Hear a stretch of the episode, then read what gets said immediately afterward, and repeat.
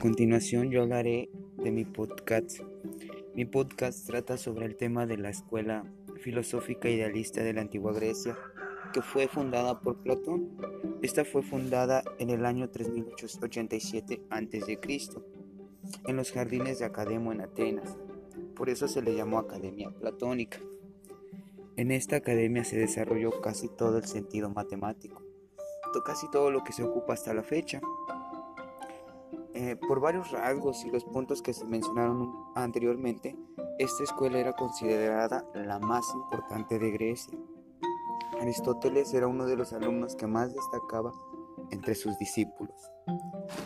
Lo más importante que Platón llegó a aportar a la psicología fue el desarrollo y educación.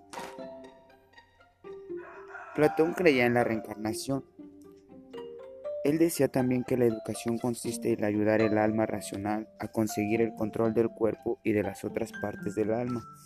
Para Platón, el alma era lo más importante que nosotros teníamos como seres humanos y el alma tenía que cuidar el cuerpo, ya que la idea de él era que nosotros reencarnábamos en otro cuerpo, pero el alma seguía siendo la misma o ya había vivido una vida antes. Esto quiere decir o nos daba a entender que cuando aprendíamos supuestamente cosas nuevas, simplemente era recordar lo que en otra vida ya habíamos vivido.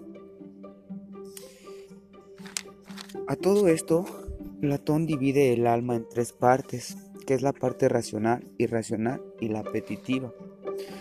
En donde la parte racional es aquella donde tenemos los sentimientos y las actitudes positivas, la alegría, la tranquilidad, la armonía, eh, y en la parte irracional se puede decir que es lo contrario de lo racional.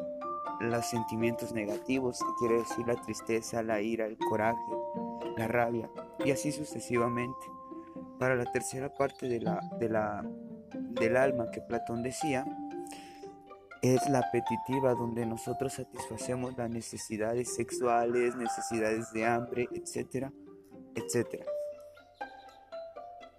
Como ya lo habíamos mencionado, para Platón el alma era lo más importante del cuerpo. También muestra y habla sobre la percepción. Por ejemplo, él también llegaba a creer o él denominó formas o ideas a los objetos del conocimiento inmutable.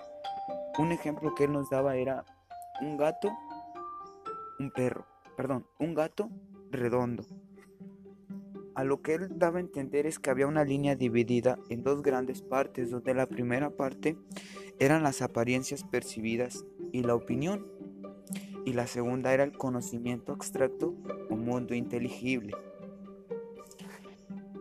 Sostenía que la herencia y el medio ambiente influían decisivamente en la formación de la personalidad y de la inteligencia del sujeto. También en varios estudios que él fue integrando, él hablaba sobre la asertividad, la empatía, para él la asertividad era hablar y decir correctamente las cosas en el momento justo y adecuado. Como la empatía, él decía que no simplemente solo era tratar de entender a la persona, sino de realmente ponerse en su lugar, realmente entender absolutamente los sentimientos que él trata de dar. El objetivo de Platón era que las personas recuerden las verdaderas ideas del mundo de las ideas, para que puedan alcanzar los bienes materiales. Esto quiere decir que si nosotros no eliminamos varias ideas de nuestra cabeza, nosotros no podríamos salir adelante en forma materiales, en pocas palabras, en una forma económica. Y fuese, es, fue, Sócrates también mencionó en, en esta clase, perdón por mencionarlo, pero sí me pareció muy interesante, es que Sócrates era el más inteligente.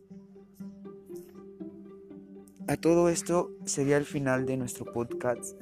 Tratamos de hablar un poco deliberadamente y esperando que les guste.